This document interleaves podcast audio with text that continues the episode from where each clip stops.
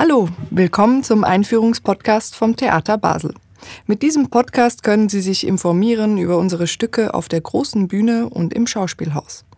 In dieser Folge sprechen wir über das Schauspielstück Ulysses, inszeniert vom New Yorker Regisseur John Collins.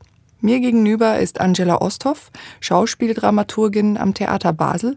Mein Name ist Nadja Kamesi. Hallo Angela. Hallo Nadja.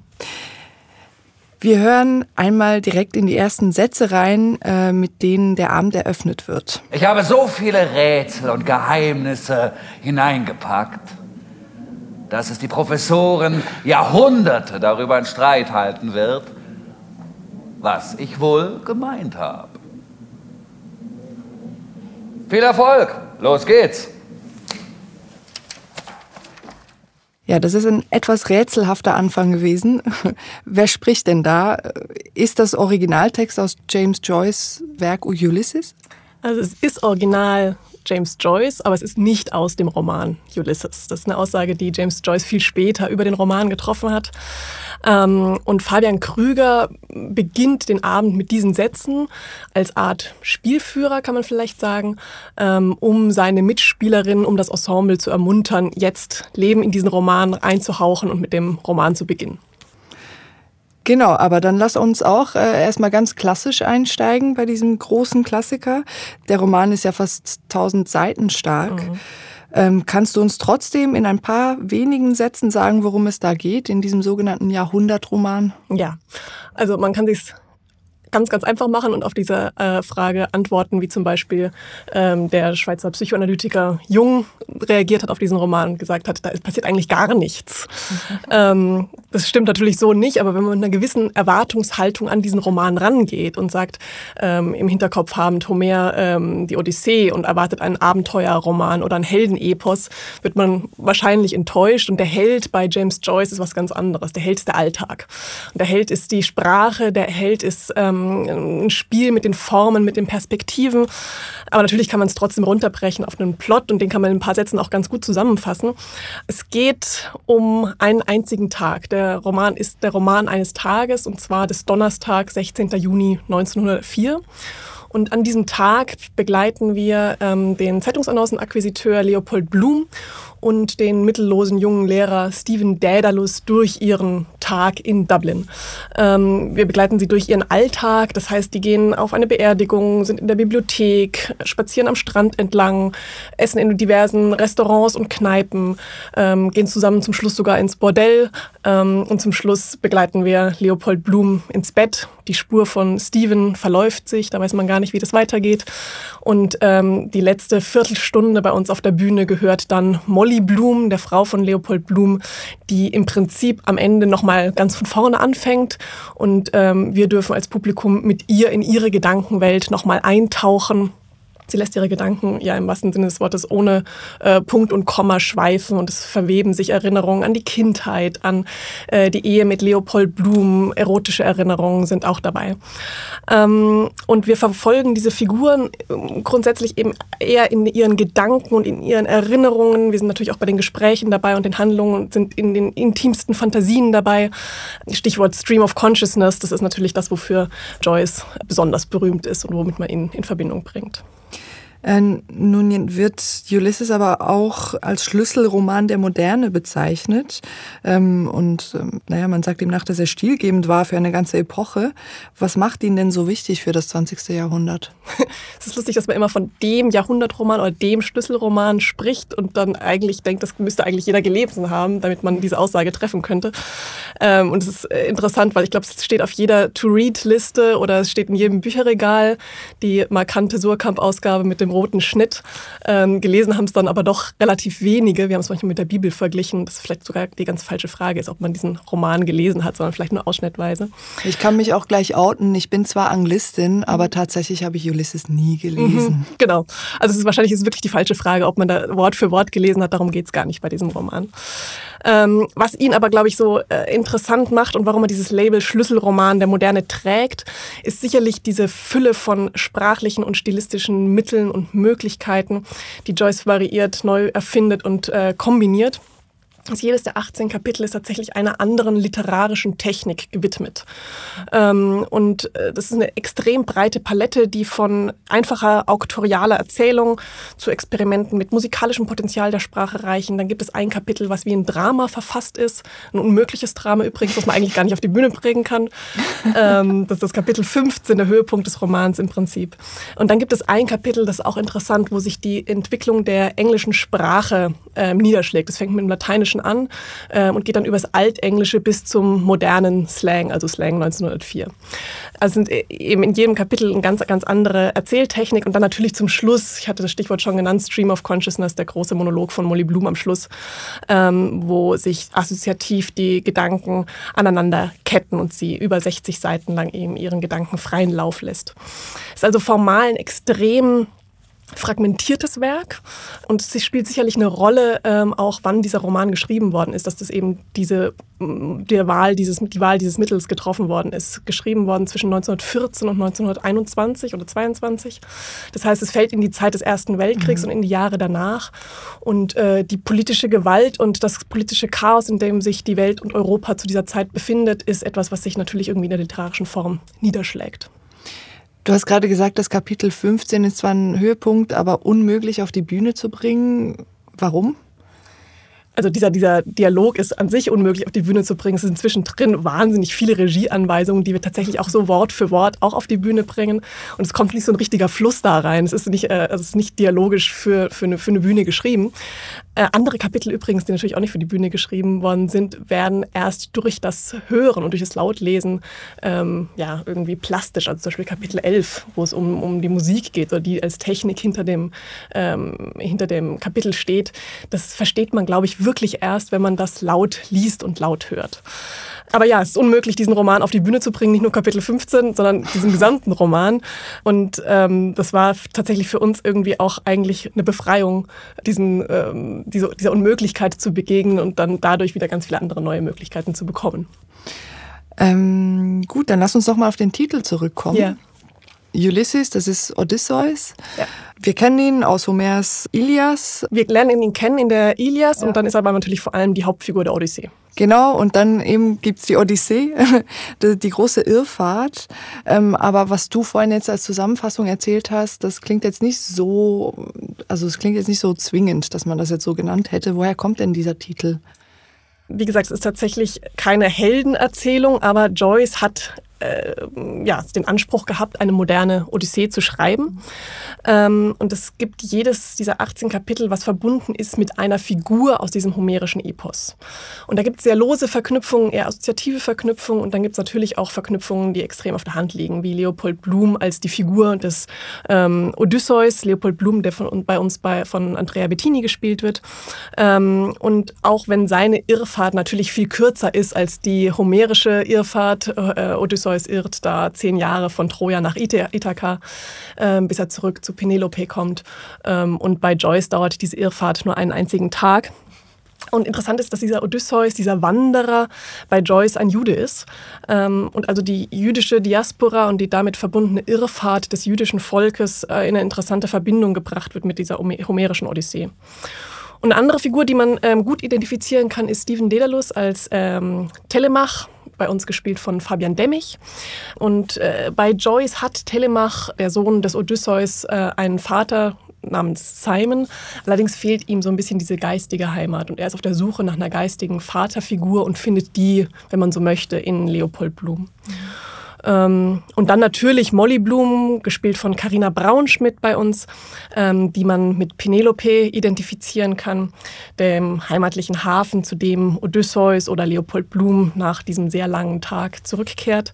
Allerdings ist äh, Penelope bzw. Molly äh, Bloom bei Joyce nicht die wartende Ehefrau, die hart, dass der Mann wieder zurückkommt, sondern die hat durchaus ihre Affären und ihr eigenes Leben. Ähm, also es ist was ganz anderes, als wir bei ähm, Homer da kennengelernt. Und das ist vielleicht ein ganz guter Punkt, weil man daran schön sieht, dass die Verbindung zu Homer zwar gegeben ist, aber nicht schulmeisterlich bis ins letzte Detail durchexerziert wird. Und es ist gut, das irgendwie im Hinterkopf zu haben, aber man braucht es überhaupt nicht, um ähm, sehr viel Spaß auch an der Odyssee haben zu können, also an Ulysses ähm, haben zu können. Ähm, und der Anspruch ist aber ganz klar durch diesen Titel gesetzt, würde ich sagen. Also Joyce spannt ganz, ganz bewusst diesen Bogen von den Anfängen der abendländischen Literatur bis zum Zeitpunkt, zu dem er schreibt, äh, wenn er eben auf dieses eins der ersten literarischen Zeugnisse der westlichen Welt sich bezieht. Und er hat damit durchaus, würde ich sagen, den Versuch unternommen, ein ja, fast neues, säkulares Buch der Bücher für eine neue Gesellschaftsordnung zu schreiben. Vielleicht können wir noch die anderen Cast-Mitglieder kurz vorstellen? Also du hast ja jetzt schon... Na klar, ich habe am Anfang gesprochen von Fabian Krüger, der als genau. ähm, James Joyce am Anfang auf die Bühne tritt und so ein bisschen der Spielführer ist, aber auch ein, eine Erzählerfigur ist und in ganz viele verschiedene Figuren hinein äh, wächst. Mhm. Buck Mulligan zum Beispiel, ähm, im Kapitel 15 spielt er ganz viele verschiedene Figuren. Und dann haben wir Nairi Hadodo, die auch sehr viele verschiedene Figuren spielt und so eine ähm, prototypische Leserin Kern des Romans ist, dazu vielleicht später noch ein bisschen. Und ja, sehr viele verschiedene Figuren eben auch annimmt und dann eher klassisch Karina äh, Braunschmidt als Molly Bloom, Andrea Bettini als ähm, Leopold Blum und Fabian Demmich als Stephen Daedalus. So, nun hast du vorhin auch schon äh, eben ein bisschen erklärt, warum das so schwierig ist, so ein Epos auf die Bühne zu bringen. Ja. Ähm, wie ist denn da der Regisseur vorgegangen, John Collins? Also ja, wie gesagt, äh, diese Unmöglichkeit hat uns irgendwie dann wiederum inspiriert und uns viel Freiheiten gegeben. Und wir hatten ganz viele verschiedene Gedanken im Kopf, wie man mit so einem Roman umgeht. Nehmen wir nur eine Seite, nehmen wir ein Kapitel und zum Schluss haben wir uns dann äh, entschieden zu sagen, nee, wir nehmen aus jedem der 18 Kapitel ein paar Seiten, zwei bis sieben Seiten haben wir aus jedem Kapitel ausgewählt. Und wir erzählen im Prinzip relativ chronologisch, klassisch ähm, die Geschichte. Und der Grund für diese Entscheidung war, dass, dass John Collins gesagt hat, was ihn interessiert an diesem Roman oder was er als den Kern dieses Romans betrachtet, ist im Prinzip diese Polyphonie, das Stimmengewirr, diese Perspektivenvielfalt, die verschiedenen Erzählformen in ihrer Gesamtheit. Und um das abzubilden, brauchten wir den gesamten Roman bis zu einem gewissen Grad und wollten uns eben nicht in eine Tiefenbohrung versenken und zum Beispiel nur eine Seite anschauen. Und wie habt ihr denn das gelöst oder entschieden, welche Teile ihr ausklammern wollt? Das Mittel, was wir gewählt haben, war, dass wir in jedes Kapitel reinzoomen und dass wir aus jedem Kapitel so den Kern raus versuchen zu arbeiten. Und dann haben wir das ein, ein zweites Mittel gewählt, dass wir gesagt haben, wir spulen von, von, von Kapitel zu Kapitel. Und das ist etwas, was wir tatsächlich auf der Bühne auch sehen. Also wir haben rechts und links die Übertitelmonitore, auf denen im Prinzip der gesamte Text durchläuft und an den Stellen, an denen der Text gespielt wird, kann man gut mitlesen und an den Stellen, wo wir spulen, wie bei so einem guten alten Kassettenrekorder, fliegt der Text in einer Wahnsinnsgeschwindigkeit über die Monitore und dann gibt es auch noch eine Projektion auf die gesamte Bühne, wo der Text auch wie durchrast. Also wir haben im Prinzip dann doch zum Schluss jedes einzelne Wort auf der Bühne, wenn auch nur sehr, sehr kurz und auch nicht unbedingt jedes einzelne Wort gesprochen. Genau, und also das Geräusch des guten alten Kassettenrekorders ist auch eingesetzt worden. Also genau. man, man, es ist auch ganz klar, dass das gemeint ist damit. Ja, also nicht nur ein visuelles Mittel, sondern man hört das eben auch. Es ist ständig dieses und dann fließt der Text durch. Genau. Und ähm, was man vielleicht dazu sagen kann, ist, dass die Übertitel, von denen du gesprochen hast, die sind im Original. Also die sind genau, auf Englisch. Das ist komplett einfach der Originaltext. Das war diesmal eine leichte Übung, die Übertitel zu setzen. Und es macht auch extrem viel Spaß, teilweise, auch wenn man das nicht braucht als Deutsch-Muttersprachlerin, ähm, in die Übertitel manchmal reinzugucken, weil es natürlich einfach Wahnsinn ist, diese Sprachgewalt und diese Vokabeln da zu sehen und da manchmal einen Blick hinzuwerfen. Ich denke, gerade dann, wenn es lyrisch wird, konnte man nicht eins zu eins bleiben, sozusagen. Da ist es interessant. Wenn auch eine Herausforderung fürs Gehirn, an beiden Orten aufzupassen. Ja. Aber kann man ja ein bisschen üben mit. Wir wollen doch gleich mal reinhören in so ein Sprachbild quasi. Und zwar in das Kapitel 4. Das ist eines der bekanntesten, hast du gerade auch schon ähm, gesagt, in dem Leopold Blum uns zum ersten Mal begegnet. Episode 4, Calypso. 8 Uhr, 16. Juni 1904, 7 Echo Street. Mr. Leopold Blum. Mr. Leopold Blum aß mit Vorliebe die inneren Organe von Vieh und Geflügel. Er liebte dicke Gänsekleinsuppen, leckere Muskelmägen, gespicktes Bratherz, panierte kross geröstete Leberschnitten, gerösteten Dorschrogen. Am allerliebsten hatte er gegrillte Hammelnieren, die seinem Gaumen einen feinen Beigeschmack schwach duftigen Urins vermittelten.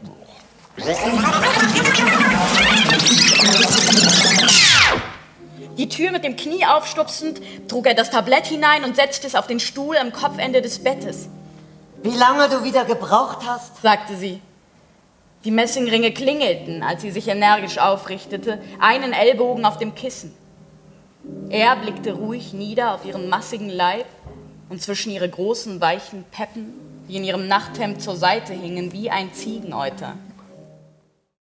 Vielleicht darf ich hier noch eine kleine Anekdote anfügen.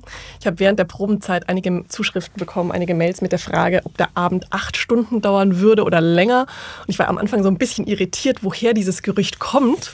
woher kam es? Ähm, ich glaube, wenn man John Collins googelt, den Regisseur des Abends, kommt man ganz schnell zu der Information, dass er und die New Yorker Theatergruppe, die er 1991 unter dem Namen Elevator Repair Service gegründet hat, bekannt ist für extrem außergewöhnliche Romanadaptionen. Und ich glaube, die berühmteste Inszenierung, äh, wenn man die Gruppe kennt, ist Gats, eine Adaption von Fitzgeralds ähm, The Great Gatsby. Und hierfür haben sie tatsächlich jedes einzelne Wort des Romans auf die Bühne gebracht. Wow.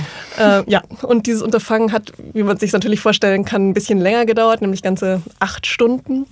Deswegen glaube ich, die Frage, wie lange wir mit äh, Ulysses sitzen würden, da kämen wir mit acht Stunden nicht ganz hin. Äh, aber eben mit diesem Mittel des Fast Forward haben wir es auf knackige zwei Stunden reduziert. Und ähm, ja, wir haben immer davon gesprochen, dass wir ein Ulysses im Schnelldurchlauf präsentieren. Ja, und vielleicht auch noch mal zum Schluss ähm, das Bühnenbild. Mhm. Das ist ein sehr realistisches und gleichzeitig steht es auf so Stelen. Also es ist auch ganz eindeutig, dass es nur ein Bühnenbild ist. Was, ja. Genau, also es ist so wie Theater im Theater. Ja. Äh, was hat es denn damit auf sich? Es gibt eine lustige Geschichte, die hinter diesem ähm, Bühnenbild steht. John hat es nämlich aus New York überhaupt nicht im Kopf gehabt, wie ein Stadttheater produzieren könnte in so kurzer Zeit. Und bei uns ist es ja notwendig, dass das Bühnenbild sehr, sehr früh abgegeben wird. Und bei ihm ist der Prozess eigentlich ein ganz anderer. Er fängt immer an mit der Fantasie der Spielerinnen und baut darauf auf und dann kommt irgendwann mal eine Bühne dazu. Das war eben bei uns nicht der Fall und David Sinn, der Bühnenbildner und Kostümbildner des Abends, hat dann versucht, irgendwie die Sache zu vereinfachen und ihm eine Brücke zu bauen, hat ihn gefragt, hey John, wo würdest du das denn inszenieren, wenn du es in New York inszenieren würdest? Und dann meinte er so ganz naiv, naja, natürlich bei uns im Probenraum äh, in New York. Mhm. Und das war dann tatsächlich die Geburt der Idee für dieses Bühnenbild, weil was David dann gemacht hat, war, dass er wirklich diesen Probenraum aus New York genommen hat, in der Diagonalen durchgeschnitten hat und eins zu eins bei uns auf die Bühne gestellt hat. Ähm, und dann kam eine zweite Idee dazu und das war die der Bibliothek dass wir gesagt haben, ähm, wir wollen gerne von dem Buch und von der Leseerfahrung ausgehen mhm. und das ins Zentrum des Abends stellen oder an den Anfang zumindest des Abends stellen und davon die Inszenierung entwickeln. Das heißt, David hat Bibliotheksnischen in, dieses, in diesen Probenraum hineingebaut und der Abend beginnt so, dass ähm, die Spielerinnen im offenen Einlass schon auf der Bühne sind und dabei sind, das Buch wirklich zu lesen und zu studieren. Und dann im Laufe des Abends äh, inspiriert oder ange, angestachelt von Fabian Krüger als Spielleiter in ihre Figuren hineinwachsen und zu den Charakteren werden und immer wieder aber auch vor allem über Nairi Hadodo in das Lesen auch zurückfallen. Ja, das könnte man sich vielleicht auch fragen an dem Abend. Ist das tatsächlich der Text, den die da alle in Buchform so mit sich rumtragen? Also es sind keine Requisiten, das ist wirklich der Text das ist wirklich der Text und sie lesen aus dem Buch und haben das natürlich irgendwie so wie Studierende oder Lesende auch so präpariert. Man sieht die Post-its auch und das, das genau. gehört zu dem Bild dazu. ja. ja, vielen Dank für diese Einführung, Angela. Sehr gerne. Ulysses können Sie in der Spielzeit 21-22 noch bis im März 22 im Schauspielhaus sehen. Das Stück dauert gut zwei Stunden ohne Pause. Mehr Infos gibt's auf unserer Webseite www.theater-basel.ch.